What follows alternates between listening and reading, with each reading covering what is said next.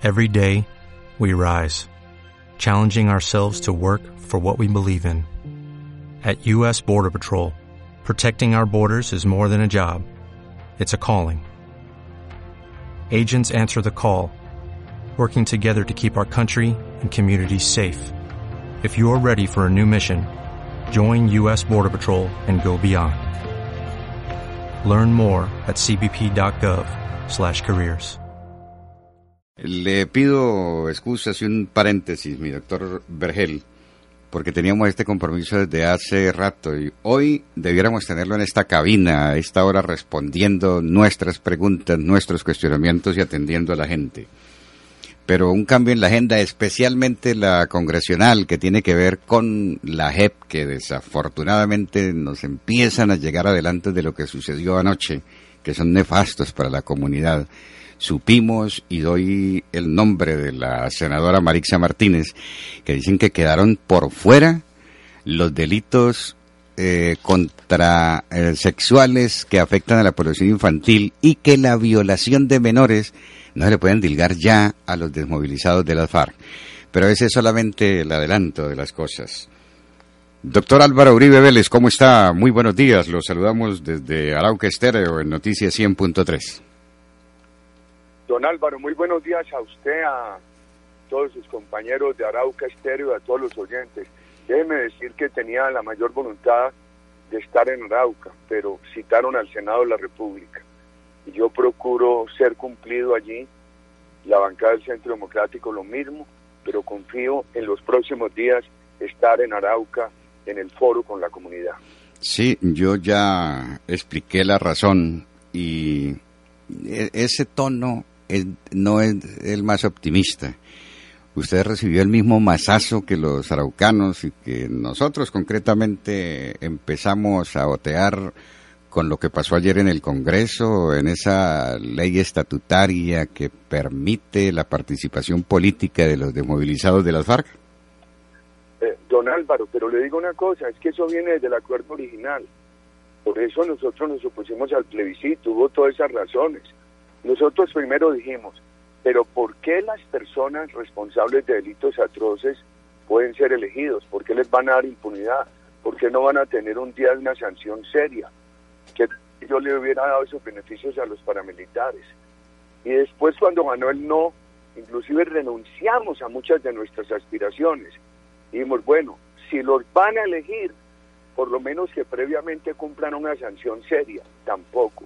Ahora les basta, pero eso viene desde el acuerdo original, ahora les basta con decirle al secretario de la JEP, aquí estamos, no los tienen ni que juzgar ni que imponer, imponer la sanción risible esa que tiene la JEP. Lo oía usted mencionar el tema de los delitos de menores. Hombre, la violación de menores, el otro tema, el tema de la corrupción, todo eso es amnistiable, pero da lo mismo, como todos se los perdonan y por nada hay sanción y por todo y no importa la, el delito los pueden elegir, eso es lo que le da muy mal ejemplo al país. Por ejemplo, un delito de reclutamiento de menores, dicen que es de lesa humanidad, pero basta que lo reconozcan, no van a la cárcel. Y yendo o no yendo a la cárcel, los, los pueden elegir. Pero el delito de violación de menores, ese delito lo toman como un delito ordinario amnistiable, ¿cómo le parece? Amnistiable. Lo mismo que los delitos de corrupción. Todo lo que ha sido el saqueo del Banco Agrario, el saqueo de las tesorerías de las alcaldías, el saqueo de las tesorerías de las gobernaciones, en un país que está hastiado de corrupción, toda esa corrupción de la FARC la toman como amnistiable. Pero, doctor Uribe, lo que preocupa es eh, la situación desde la óptica que eh, se le mire. Eso eh, viene a repercutir directamente la conformación de la Comisión de la Verdad y otro defecio que le escuché decir al, al ministro del Interior, Guillermo Rivera, y que yo no lo creía. Dice, preséntense, participan en política y después van a la JEP. Es decir, eh, sigan eh, con todos los delitos que se le endilgan y cuando salgan elegidos van y hacen un paseo, toman tinto en la JEP, los exculpa la Comisión de la Verdad y luego le avala esa exculpación la JEP porque estoy leyendo la revisión que hizo la Corte Constitucional en un expediente que se aprobó en la noche del, del pasado 14, es decir, hace dos días, y la sentencia C-17 no es muy halagüeña para los que sentimos el país. Ahí prácticamente se avalan los acuerdos y el Congreso termina de dar el último brochazo a esa situación. Es preocupante, ¿verdad? Comparto plenamente, pero mire, eso viene del acuerdo original. Cuando nosotros denunciábamos eso nos decían mentiroso. Decía el gobierno, ah, es ese paraco de Uribe que mete mentiras. Nosotros lo que dijimos es porque habíamos leído muy bien los acuerdos y el artículo 36 del capítulo de justicia del acuerdo original sin ninguna restricción le da derecho a participación política a la FARC, sin ninguna, sin la condición de pasar previamente por la justicia, sin sanciones severas, sin sanciones risibles, sin ninguna condición le da a la FARC ese derecho de participación política. Veamos la sentencia de la Corte. Yo creo, don Álvaro, que la Corte tenía poco que hacer. Ya la Corte había aprobado que el no se pudiera, del plebiscito se pudiera enmendar por una proposición del Congreso, grave, porque es un irrespeto a la democracia participativa, en un país que tiene ambas expresiones de democracia, la participativa y la representativa. Que la Corte en esta sentencia hizo algunos temas positivos, sí, pero los pero quedaron graves, temas graves sin modificar como la impunidad, la elegibilidad, lo de los la corrupción, la violación de los niños, etcétera. Vean algunos temas buenos, la Procuraduría es que en el acuerdo inicial en el texto inicial de, la JEP, en el acto legislativo que ahora sobre el cual se pronunció la Corte, la Procuraduría podía intervenir si la llamaba la JEP. ¿De cuando acá? Siquiera eso lo corrigieron. La Procuraduría que en la concepción del Estado de Derecho, como Ministerio Público, es la entidad que representa a la ciudadanía, aquí tiene que estar presente, sobre todo cuando hay un problema tan delicado de víctimas. Eso lo ha corregido la Corte. Segundo, a la tutela. La Corte, el, acuerdo de la JEP, decía que la tutela era en la misma JEP y que para revisar tenía que haber una, un consenso entre dos de la JEP y dos de la Corte Constitucional. Entonces iban a, a, decir, y se prestaban para decir que nada de lo de la JEP era tutelable, porque iban a negar las tutelas por la solidaridad de cuerpo con, las, con los que tomaran las decisiones tutelables de la JEP. Por fortuna eso se corrigió. Pero las cosas graves, mírenlo, los militares. Los militares quedan condenados a dos opciones. A reconocer un delito así no haya sido cometido para evitar ir a la cárcel o a que los investiguen, juzguen y lleven a la cárcel. Lo que hablábamos de corrupción, de violación de niños, eso queda con total impunidad. La elegibilidad política, la elegibilidad política ya lo dijimos, les basta no los tiene ni que juzgar su justicia irrisoria, su justicia de papel, ni que juzgar, ni les tienen que imponer o pagar previamente unas sanciones risibles. O sea que la Corte arregló algunas cosas, pero lo fundamental queda sin arreglar y yo creo que no lo podía hacer la Corte, porque eso viene desde el acuerdo inicial, infortunadamente. Presidente, esa parte jurídica la vamos a analizar en extenso con el doctor José Gregorio Hernández Galindo, quien está comprometido acompañando dentro de un momento, porque coincidimos en un análisis jurídico. la Corte Constitucional no puede legislar por coyuntura política, al vaivén de la dinámica de, la, de esta temporada a puertas de elecciones y otras cosas, sino debe defender la Constitución. Vamos a, focalizar los temas porque pues hablar con el expresidente tan querido en Arauca, tenemos que, ubicar las cosas en el, en, el contexto local. Iba, eh, ¿Me decía algo, presidente? No, no, no, no, Álvaro, lo estoy escuchando. Bueno, entonces, a mi izquierda está sentado el director regional para Norte de Santander de Invías, el ingeniero Luis Edgardo Vergel. Dirá, bueno, ¿y qué tiene que ver Norte de Santander con Arauca? Una vía que usted conoce, que usted rescató, porque desde las épocas de Rojas Pinilla era una trocha. Y el, el concepto, la filosofía con la que nació fue dar independencia, de ahí el nombre, y no seguir nosotros utilizando las carreteras venezolanas. Casi que como favor el cierre de la frontera nos eh, pinta la cara y nos pone a mirar ese, es, esa, esa carretera, la vía de la soberanía. ¿Sí la recuerda, presidente?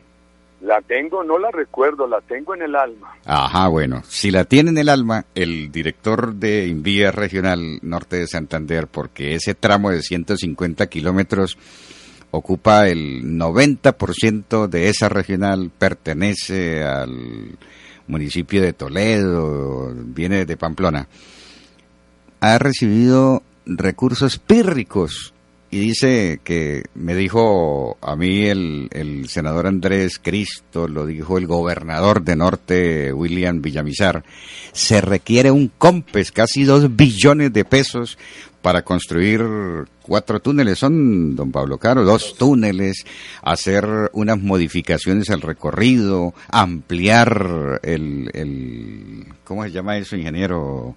El, ancho, ampliar la calzada, porque prácticamente hay zonas en que hay que parar un vehículo para darle paso a un carro. Ahí se mueve toda la economía. Todo lo que consume Santander en, en productos cárnicos, lácteos y norte de Santander y pasa incluso para la costa todo lo que se consume en el Sarare por Saravena, incluso en la capital, llega de, de esas zonas de grandes mercados y se mueve por ahí. Es decir, no habrá mucho tránsito de pasajeros, pero de plata, de recursos, de economía es mucha. Y nos siguen tratando como de tercera categoría y nos siguen diciendo, oiga, pasen eh, como fantasmas por Venezuela a ver si pueden llegar a Cúcuta. Y en estos momentos, pasar de Saravena a Pamplona es una travesía, una odisea de 18 horas qué hacer, eh, doctor Uribe, cómo beneficiar y conectar, construir región del, de norte de Santander, de Santander, de Boyacá, de Arauca. Bueno, lo saludo a todos los compañeros suyos en Arauca Estero, a los oyentes y al doctor Vergel, director de Envías de Norte de Santander. A ver, algún repaso.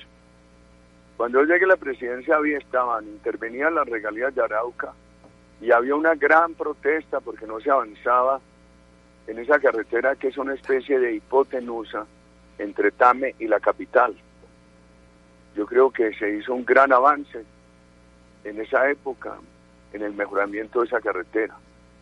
Se hizo el puente San Salvador entre Arauca y Casanare que evita una la vuelta por la cabulla ¿Cuánto más demoraba la vuelta por la cabulla entre Tame y... Y Ato Corozal. Tres horas duraba. Y Ato Corozal. Y se redujo ah. por San Salvador a 15 minutos. Y lo recuerdo también que se estaba destruido el puente sobre el río Banadía. Eso queda, eh, no sé si es, no recuerdo bien si es entre Saravena y Fortul. Y Fortul. O entre Fortul y Tame. No, Fortul y Saravena, presidente. Fortul y Saravena. Y hice un contrato, hombre, el ministro que nosotros tuvimos que hizo Arauca, ustedes lo conocieron, Andrés Uriel Gallego, él murió hace tres años, un hombre muy buena persona. Contratamos con los ingenieros militares, yo creo que le dejé 128 mil millones, si estoy equivocado no es por mucho, para mm. empezar esa carretera de Saravena. Yo veía que era muy, esa carretera de la soberanía, muy importante potenciar a los ingenieros militares. Hombre, a mí me da mucha tristeza que eso no avanzó. Este gobierno lo descontinuó.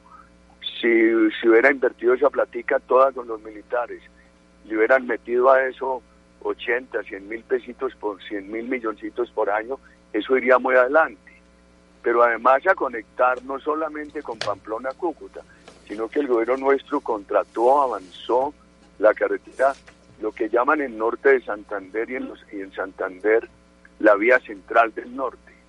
Es la vía que viene por Pamplona, presidente a buscar a Málaga, baja al río Chicamocha, sube a Boyacá, viene a Tunja, que es la vía, una vía que pasa, esa tal vez la vía más rápida, Cúcuta, Bogotá. Entonces esa vía eh, conectaba con esta vía la soberanía.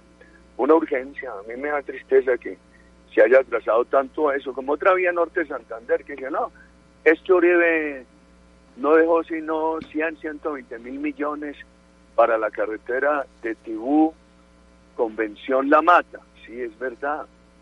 Pero si le hubieran puesto una platica al año que valía 300, 400 mil millones, le hubieran puesto una platica al año, ¿dónde iríamos con esa vía? Pero se dedicaron a, contra, a criticar eso y a perder tiempo y a hacer promesas electorales y a después no cumplir. Ojalá se avance en la vía de la soberanía. Usted lo ha, lo ha destacado, don Álvaro, la importancia de esa vía. Pues aquí está muy atento tomando esos datos el doctor Bergel que nos acompañó para explicar lo que se ha hecho. Al fin terminan, como para ubicarlo gráficamente, el puente sobre la quebrada del oro, que es como el cuello de botella de ese tramo. ¿Ese, ¿Está en qué kilómetro, ingeniero Vergel? En el kilómetro 40, don Álvaro. Ahí en ese kilómetro van a entregar, ¿para cuándo queda el puente listo? Yo creo que con el favor de Dios a los primeros días de diciembre ya estamos colocando en funcionamiento este puente. Pues mire cuántos años necesitaron, casi 10, presidente, y al fin se termina esa obra. Pero sigamos en lo, en lo local.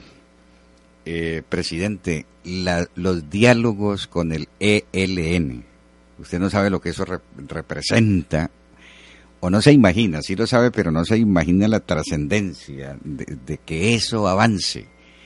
Usted es un convencido de que pueden llevar a, a, Feliz Puerto y que Arauca gane tranquilidad porque nos dijeron, nos echaron el cuento de las FARC que en Filipinas, la zona veredal de normalización transitoria, y de pronto seguían delinquiendo en esa vía que usted conoce, la de Araucatame. Fue bajándose la presión y hubo que meterlos en cintura por el ejército. Desaparece ese actor y queda el ELN que se alborotó y eso estaba atacando estaciones de policía, brigada, gente del común, población civil por todas partes y llega el acuerdo bilateral y se goza de una tranquilidad, ojalá no sea calma chicha. ¿Usted cree que va a avanzar, que se va a poder llegar a un acuerdo y en un hipotético gobierno de su línea eh, lo auparía, lo mantendría? A ver, don Álvaro, lo primero es que yo tengo que expresar mi dolor, porque el fin de semana fue asesinado José Abdón Fuentes, líder del Centro Democrático en Tame. Imagínense que él había ido a reunirse conmigo a Yopal pocos días antes. Y hace meses, por milagro de Dios, las heridas contra Alfredo Guzmán, él logró sobrevivir. Aquí en Arauca sigue existiendo un problema muy grave.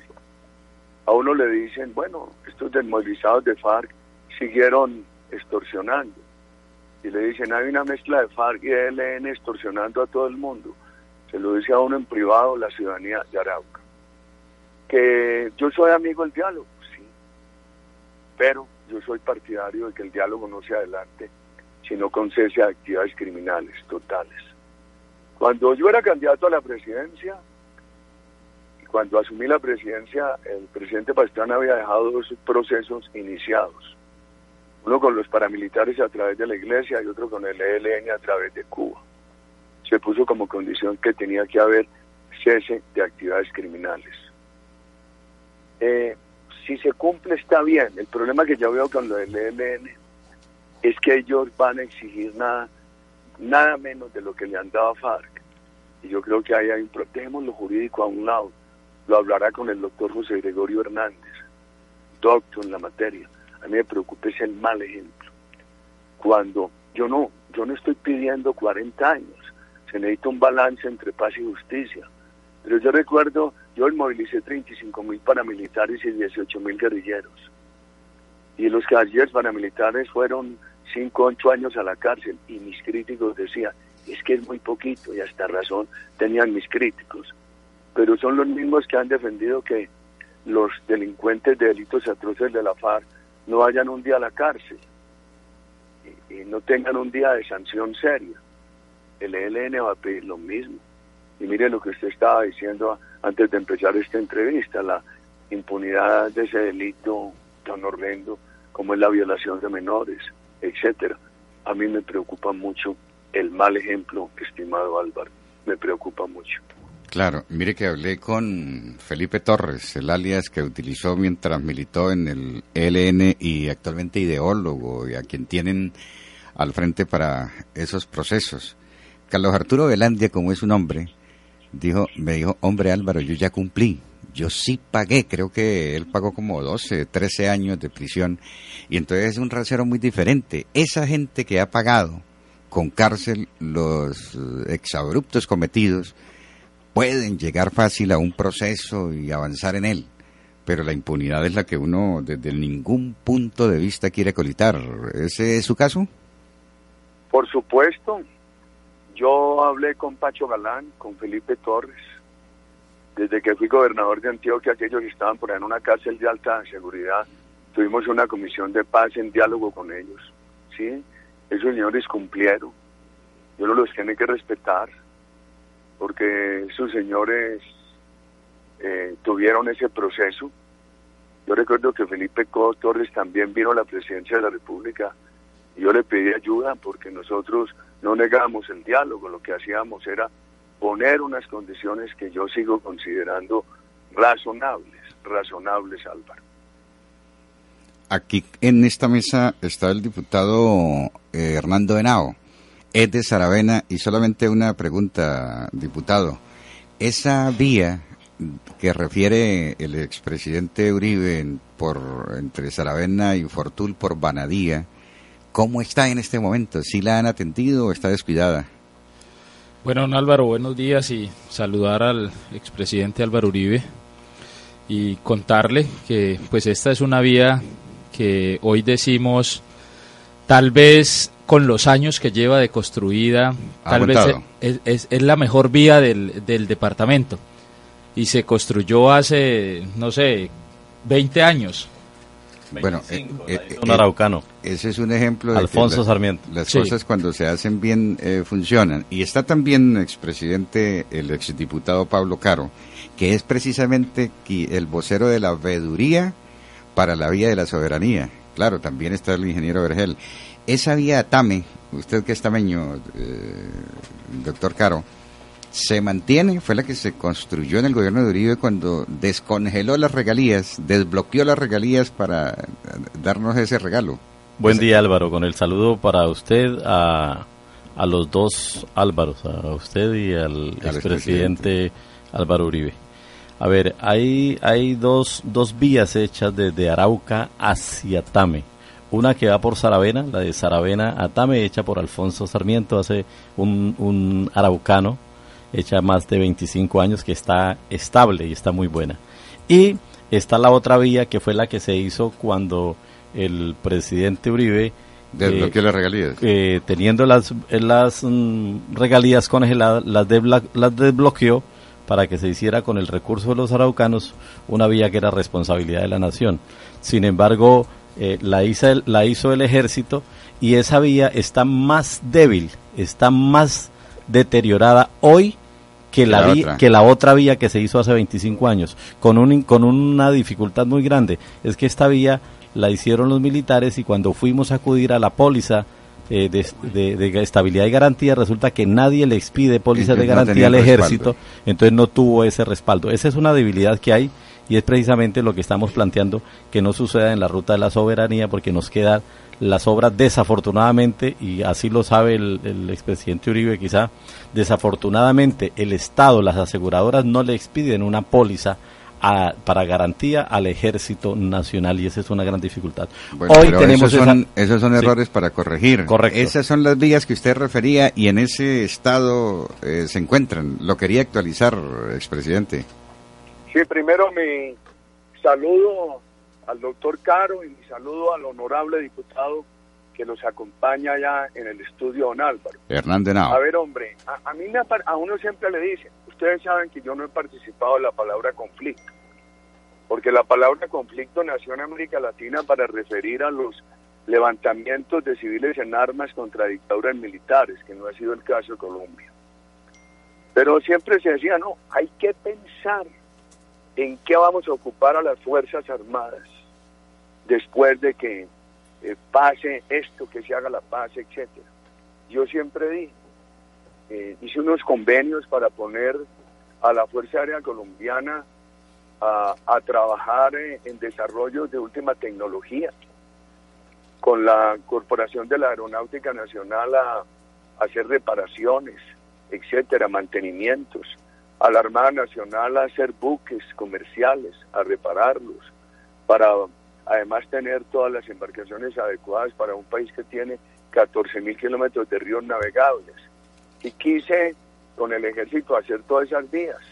Además la vía de Colombia, Huila, a, a la Uribe en el Meta, que es tan importante para cruzar del oriente colombiano al Pacífico por el sur del país. Yo creo que esa es una tarea muy importante que tienen que emplear Fuerzas Armadas, pero con otra cosa. Cuando empezamos ese convenio con las Fuerzas Armadas, la situación de orden público en esa parte era inmanejable. Eh, seguramente con ingenieros de la época, en la época, con ese problema, la extorsión habría impedido adelantar esa vía. Ahora, que no les piden póliza a las Fuerzas Armadas, es que en la aseguradora ahí es el Estado. El Estado es el que tiene que, a través de una interventoría del Ministerio de Defensa, del Ministerio de Infraestructura, tienen que estar vigilando que eso quede bien y reparándolo y dándole mantenimiento. Cuando hay voluntad política, a todo eso se lo va encontrando salida. Yo recuerdo que el reclamo en Arauca era, es que nos tienen bloqueadas las regalías. Y el ministro Andrés Uriel, que el doctor Caro y el honorable diputado lo deben recordar, que era un hombre de muy buen diálogo y muy comprometido con las comunidades, llegó a ese buen acuerdo con Arauca. Y yo pedí que se descongelaran y que se aplicaran allí honorablemente por las Fuerzas Armadas, hombre, eso debería ser el menor problema. Con voluntad política, las Fuerzas Armadas tendrían que estar mejorando esas vías, ayudando. Y eso es algo en un país que dice que quiere la paz, que tiene que buscar acción cívica, acción civil de las Fuerzas Armadas, deben hacer nuestros ingenieros militares. Claro, expresidente, vamos, antes de meternos a política, a tocar un tema, el orden público. Los venezolanos nos están metiendo de todo, hasta fiebre aptosa con el ganado nos llegó como un, un verdadero INRI. Pero aquí en, en, la, en la frontera, lo que no se creía, me dijo el doctor Carlos Holmes, yo se lo dije, el, Centro Democrático lo venía diciendo hace años, montan las FARC, crean las FARC el fin de semana, el partido político FARC en territorio venezolano. ¿Qué lectura le da? Hombre, don Álvaro, mire, eh, desde hace mucho tiempo se sabe de la presencia de ellos allá. Ay, John, ¿para qué lo voy a recorrer a usted a repasar por todo lo que fue la historia mía con el presidente Chávez? Cómo los protegía, etcétera, cómo le rogué, cómo le bregué, y todo era imposible. Las denuncias hoy es que ellos hacen parte de los grupos armados que respaldan a Maduro, que se ha consolidado, qué peligro, qué peligro. Y qué desazón la que uno siente al verlo, al ver consolidado esa dictadura de Venezuela, que ustedes saben cómo se ha deteriorado Venezuela porque ustedes lo ven todos los días. Entonces, en ese estado de Amazonas, en ese estado de Bolívar, presencia armada de la paz. Por allá sacan la coca, esa coca se traslada, se, se cruza, hay una localidad al sur de Carreño, colombiana. Ay, se me está yendo la memoria en este momento, que está al frente de Puerto Ayacucho. Por ahí cruza. Y esa FARC, muchas veces con el gobierno venezolano, saca esa, esa coca por Puerto Ayacucho. En, en la frontera norte, en Machiques, en todos esos alrededores que van lindando con la serranía del Perijá, que empieza en la Sierra de los Motilones, en norte de Santander, y que va a morir en La Guajira, cruzando, atravesando el Cesar de sur a norte. Ahí está la presencia de la FARC. El gobierno venezolano ha tenido al ejército, a la Guardia Nacional, a la FARC, al EP, al ELN, y ha tenido a los colectivos y los grupos criminales privados promovidos por el gobierno de Venezuela. Entonces la FARC está ya en armas y ahora en un partido político. ¿Cómo le parece? Un país como Venezuela que ha acabado con la iniciativa privada, expropiándola, asfixiándola, donde los medios de comunicación carecen de libertades, etcétera, donde eh, el gobierno se inventa cualquier medida dictatorial para evitar que se exprese válidamente y eficazmente la oposición, pues ahora aparece el partido de la FARC en Venezuela. Esto no es bueno, lo que ha pasado, pero no lo enfrentamos sino con un gran movimiento de opinión. Por eso nosotros estamos invitando a los colombianos que nos acompañen a ver si el país para bien cambia de rumbo el año entrante. ¿Por qué decidió expresidente no realizar consulta interna del Centro Democrático como lo hizo el liberalismo? Porque, a ver, en ese momento hubo varias consideraciones. También hubo la presupuestal que tanto se ha criticado. Y eh, nosotros hemos tenido unos casos que han pedido espera, que ha sido el caso del doctor Luis Alfredo Ramos, el caso del doctor Oscar Iván Zuluaga, pero yo creo que el partido en este momento está empezando una reunión hoy con los cinco precandidatos que han venido actuando de lujo, honorables, con una hoja de vida impecable, garantía para que el país derrote la corrupción, comprometidos a reducir el tamaño del Estado. Nosotros tenemos que escoger entre un Estado grandototo, don Álvaro, derrochón, con corrupción, con toda esa burocracia ineficiente, con mermelada, o un Estado austero, pequeño, transparente, pero grande en infraestructura, grande en salud, grande en educación. Hombre, aquí la empresa privada colombiana está asfixiada, asfixiada. Ustedes allá ven a los ganaderos asfixiados por el problema de lactosa, el mercadeo, la extorsión. Las empresas que pagan impuestos en Colombia asfixiadas pagando impuestos entre el 66 y el 72%. Muchos empresarios renunciando a la residencia tributaria de Colombia yéndose al extranjero. La clase media colombiana asfixiada con unos impuestos prediales, unos saludos prediales confiscatorios. El pueblo colombiano con una capacidad adquisitiva muy debilitada. Esos cinco candidatos nuestros, además de las reformas al Estado, que Santos lo deja quebrado. Déficit de este año 4%, endeudamiento 54%, vigencias presupuestales futuras 80 billones. Esto es muy delicado. Déficit de la salud. No me refiero a lo que estiman hospitales, me refiero a lo que estima el gobierno, que es la cifra más baja, 7 billones. 5 billones le den los sistemas de transporte masivo a la banca colombiana. El caso de, ese caso de eh, eh, eléctrica etcétera. Entonces, eh, va a ser una situación muy difícil. ¿Qué proponen los candidatos nuestros?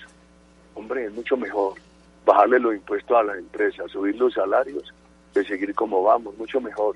10 pesos más en las arcas de las empresas para hacer inversión, para generar empleo.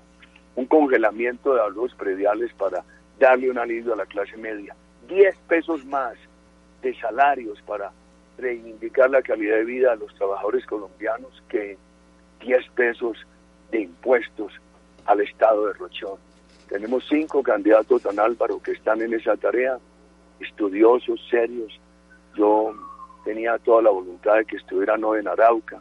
Infortunadamente esta convocatoria del Congreso, tres de ellos son congresistas, pero vamos a estar muy rápidamente. Yo les digo a, a estas alturas de la vida, yo tengo que dejar que hable el corazón sin filtros. Yo quiero mucho a, a mis compatriotas de Arauca, porque han sido muy valerosos, han sufrido mucho y, no nunca han doblegado sus ímpetus. Y ya en lo local, local, expresidente, que está tambaleando la lista que propuso la coordinación departamental del Centro Democrático para la Cámara. ¿Cuál es la, la situación de quienes la integran? No, no, no tengo información, don Álvaro. Yo, yo estuve, ¿qué día?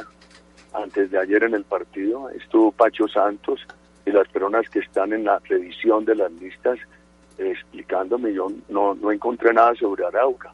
Hoy, hoy preguntaré, pero no tengo información.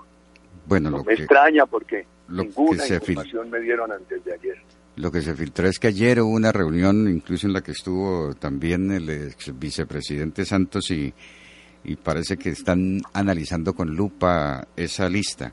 Pero también el problema es que la ley de la República obliga hoy a que se miren todos los antecedentes, hay que pedir eso en la ventanilla única y hay, que mirar hay que mirar con lupa, pero es en toda parte, es en toda parte. Y entonces aparece uno que otro problema y todo eso.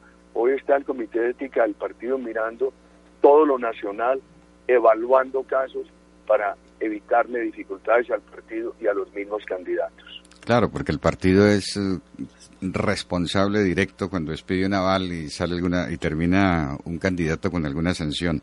Y lo de Senado, presidente, que usted tiene con las expectativas al máximo en Arauca, nuestro candidato, el que usted escogió, el joven Miguel Alberto Matus Alvarado, si va y es cierto que ya está ubicado dentro de los 20 como queríamos los araucanos? No, mire, eh, primero, yo soy partidario de la candidatura de Miguel Matus, porque mi deber es proponer que esta nueva generación de colombianos tenga todos los espacios y le sirva bien al país. Y es araucano y me parece que han venido en unas conversaciones muy buenas con eh, Marcos Ataya, etcétera, etcétera. ¿Está definida la lista? No está definida.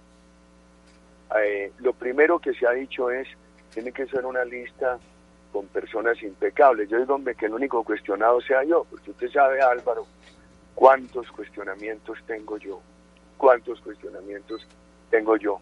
Afortunadamente, le doy la cara a todos los problemas y me meto en todas las candelas porque con mis errores y dificultades he procurado tener una vida honesta en el manejo de los recursos del Estado y en mis actividades empresariales privadas.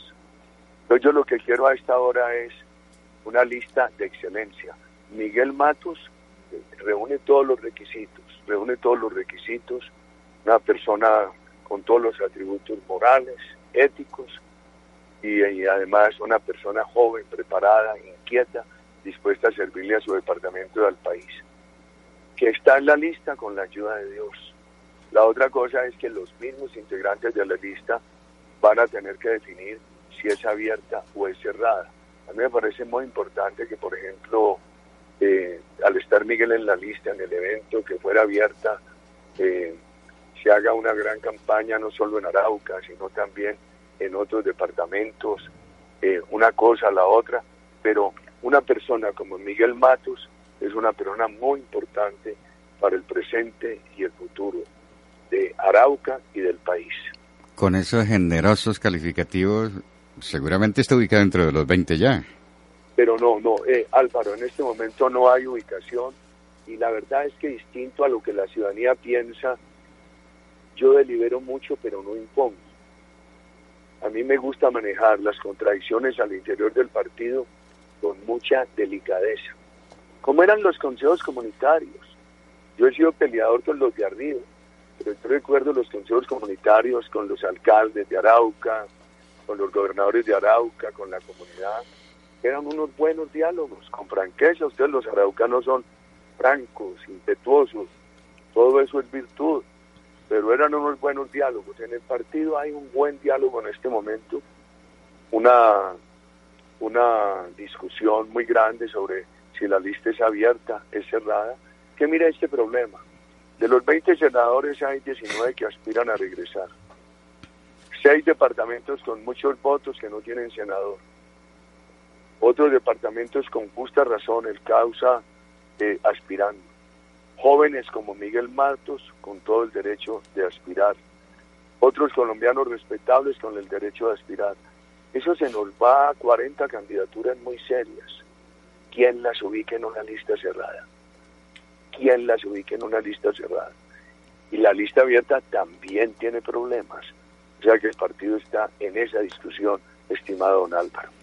Mire, eh, Sandra Milena Buitrago, nuestra editora, que es mm, la principal admiradora en esta mesa de trabajo, nos hace llegar una pregunta que recoge el sentir popular y es lo de los corrillos en Arauca y se refiere a, Miguel Alberto Matus. ¿No es inconveniente para usted que pertenezca o sea cercano al gobierno Santos? Hombre, la verdad es que la, por ejemplo, aquí hay personas que estuvieron en el 100 el plebiscito y que hacen reflexiones, revisan la actuación del Centro Democrático, nuestra plataforma de pensamiento doctrinario, etcétera, etcétera. Y esas personas han venido entrando al partido y yo defiendo que ingresen. Miguel Matos, pues él, él estuvo en la gobernación. Eh, yo no, que en la gobernación de Arauca sí. Tengo yo objeciones al gobernador de Arauca, no, ni he participado en el tema. He sido muy respetuoso. Cercanía de Miguel Matos con el gobierno Santos, hombre, no, no sé del tema ni me he tenido a analizarlo. A mí lo que me importa es su honradez, su ética y, por supuesto, él tiene que mirar esta plataforma eh, política, económica, social del Centro Democrático y, y, mirar si está de acuerdo con ella. Y uno supone que sí, en la medida que es uno de nuestros candidatos al Senado. Le diría yo con todo aprecio a Sandra Milena Buitrago. Claro, ella era la que quería aclarar ese punto, pero lo noto y es un comentario, un coloquio aquí en la, en, la mesa de trabajo. Todos lo, lo notamos al escucharlo como con tendencia a abrir la lista. Con eh, muchas personas dicen la mejor identificación del partido es la lista cerrada. Yo, yo he propuesto ese problema Dígame, ¿cómo van a ubicar? ¿Quién va a definir el orden de 35 o 40 candidatos serios? Son problemas que escapan de las manos de uno, estimado don Álvaro. O lo que sí tiene que haber es filtro. Una lista abierta no puede autorizar gentes que no respondan a las expectativas del país. Entonces, abierto o cerrada la lista debe ser muy buena. Mire, la actual banca del Centro Democrático sido cumplida, seria, no ha estado en mermelada. Yo digo que yo soy el portero más caro del país, porque procuro, procuro ser el último en salir de la plenaria. Por ejemplo, en la JER a mí me aceptaron un impedimento, me sacaron del debate. Eh, pero, pero mientras yo no esté impedido, allá estoy y procuro llegar de los primeros, a la comisión procuro llegar de primero a la plenaria me da dificultad porque entre las comisiones, soy el último que salgo de la comisión, y entre la comisión y la plenaria siempre me detienen algunas personas en el camino a un temita o al otro, y procuro salir de último de la plenaria. Esta ha sido una bancada seria, buena, responsable, sin mermelada, que le pide a los colombianos hoy que nos ayuden a crecer. Ojalá de enero poder contar, sumar unas mayorías para el Congreso que viene. Y entonces tenemos que pensar con mucha delicadeza quiénes integran la lista. Y satisfechos con los integrantes de la lista, tomar la decisión si es abierta o es cerrada. Decisión que ya no da tiempo, que tiene que tomarse en estas dos semanas que vienen. Sí, porque las inscripciones definitivas se cierran el 11. Presidente, perdone que sea incisivo y que, y que sea como reiterativo en el, en el caso de Miguel. Sería romper la historia del mensaje para el llano es muy importante desde las épocas, desde las, desde los noventas, fue el último periodo de un senador araucano en el Congreso de la República. Retornaría. ¿Cómo? El senador era Elías Antonio Matus tío del, de su candidato ahora. Ah, no diga, pero también, ¿cómo se llamaba el otro señor? Alfonso Latorre Gómez. El doctor Alfonso Latorre, yo lo conocí en No, pero a ese lo reemplazó precisamente Elías. Eh, Alfonso no estuvo en el Senado, me dice. Sí, sí, sí, claro, pero eh, hasta el 90, después de la constituyente, eh, apareció eh, Elías Antonio Matus. Y desde ese periodo que siguió la constituyente, no hay senador araucano. Correcto, ¿no? Vamos a, hacer todo el esfuerzo. La verdad es que... O sea que, o sea presidente, o sea que estamos entre los 20. ¿Qué me dice? O sea que estamos entre los 20. No, no, don Álvaro. Si yo le dijera eso a usted, le miento. No porque no esté, sino porque no está definido. Y contrariamente, lo que dice, no, eso es lo que escoge Uribe, es lo que dijo Uribe, no. allá se discute mucho, muchas personas intervienen, ayer estuvo reunida toda la dirección en mi ausencia. Yo respeto mucho la necesidad de que se vaya cuajando, consolidando una institución. Presidente, lo escuchó todo Arauca, lo escuchó toda la frontera. Habló en Noticias 100.3. Muy amable. Muy agradecido con usted, la doctora Buitrago que la saluda, el doctor Caro, al diputado, al doctor Vergel, director de Invías de Norte de Santander. Hombre, y a estas alturas me decir una cosa que es del corazón. Yo le tengo un saludo lleno de afecto a mis compatriotas de Arauca. Don Álvaro, muchas gracias. Buen día.